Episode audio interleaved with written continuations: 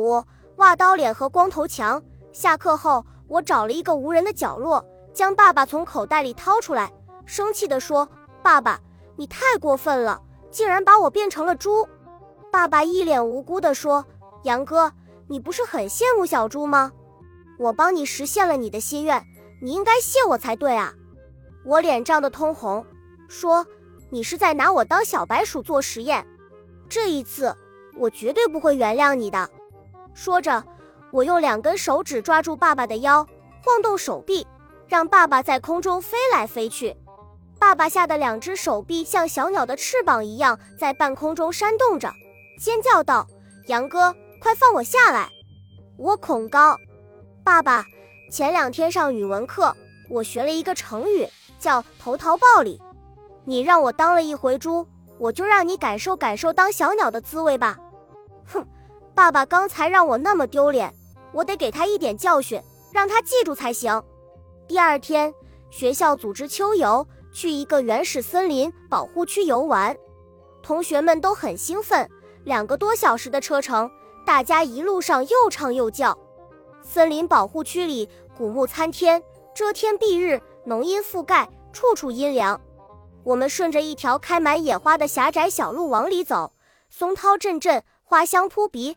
耳边不断的传来鸟鸣猿啼，好一派原始森林的质朴景象。参观完森林博物馆和野生动物园，班主任给我们限定了范围，让我们自由活动。我带着爸爸在山道上走着，这儿瞧瞧，那边看看，看到哪里都新鲜，只觉得眼睛不够使。杨哥，快看左前方！爸爸突然大声喊道。我往左前方一看。竟然看见一只身上长着白色斑点的小鹿从林间闪过。除了在动物园里，我还从来没有在外面见过鹿呢。我好奇地追了上去，想要看得更清楚一些。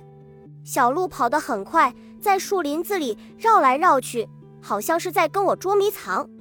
不知道追了多久，突然耳畔传来“砰”的一声响，我吓了一大跳，问爸爸：“什么声音？”爸爸说：“好像是枪响。”杨哥，快去看看！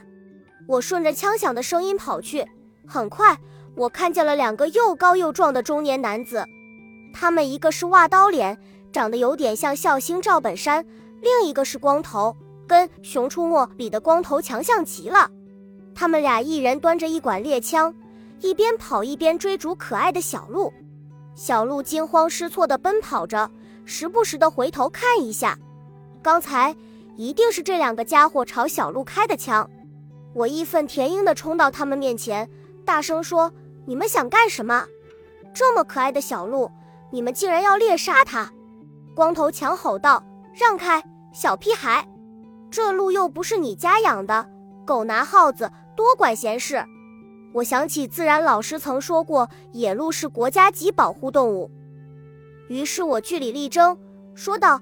野鹿是国家保护动物，保护动物人人有责。说话的时候，我觉得义正辞严，全身闪耀着正义的光辉。挖刀脸推了我一把，说：“跟他啰嗦什么？快追！别让鹿跑了！”我刚打中他的腿，他跑不了多远，我被推倒在地上，狼狈地爬起来。